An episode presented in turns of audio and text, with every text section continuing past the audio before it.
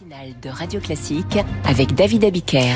Il est 8h12, le moment d'accueillir Guillaume Tabar pour son éditorial avec le Figaro. Et c'est dans le Figaro de ce matin, Jordan Bardella annonce sa candidature comme tête de liste euh, Rassemblement national aux européennes. Cette annonce était prévisible. En quoi revêt-elle une signification politique importante? Eh Bien, parce qu'en cinq ans, euh, d'une élection européenne à l'autre, euh, Jordan Bardella a radicalement changé de statut. lorsque Marine Le Pen l'avait sorti de son chapeau pour conduire la liste du RN, c'était pour jouer la carte jeune et pour être franc, euh, Bardella n'était alors qu'un figurant. Celle qui était présidente du parti savait que pour ses électeurs, ce qui comptait, c'était d'abord l'étiquette du parti. Eh bien, aujourd'hui, le figurant est entré dans la cour des grands. Euh, il est devenu président du parti et on le vérifie chaque jour, il ne se contente pas de jouer les prête-noms.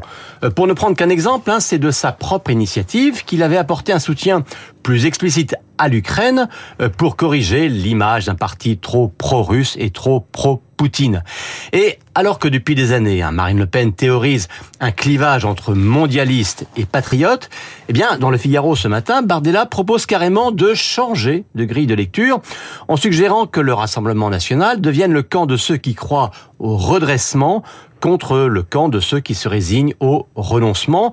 Un camp d'ailleurs du renoncement dans lequel il range de Jean-Luc Mélenchon jusqu'à Emmanuel Macron.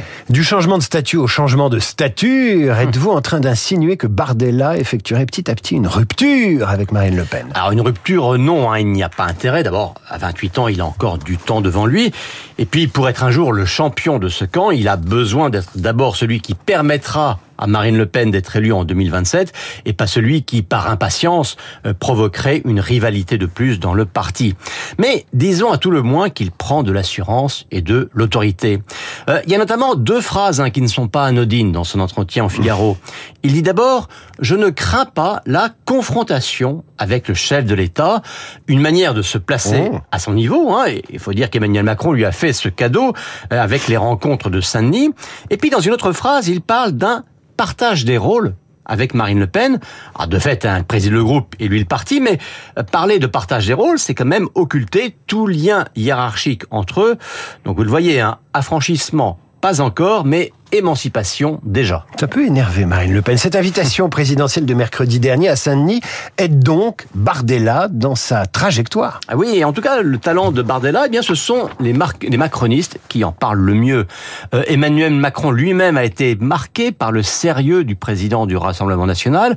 Alors, il faut dire que c'est lui hein, qui a le plus joué le jeu de l'initiative présidentielle et qui l'a le mieux préparé. Vous me direz qu'il y avait intérêt, hein, et c'est vrai que cette séquence prolonge tout le travail effectué par le RN à l'Assemblée et qui contribue hein, à changer son image.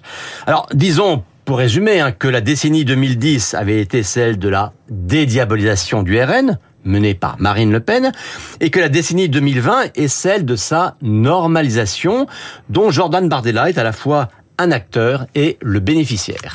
L'éditorial de Guillaume Tabar avec le Figaro. Vous revenez demain, Guillaume. Tout de suite, l'invité de la matinale, c'est Bruno Tertrais, expert associé auprès de l'Institut Montaigne. Il signe une étude intitulée Démographie, conséquences pour l'action publique de demain. Et elle est déjà un peu polémique malgré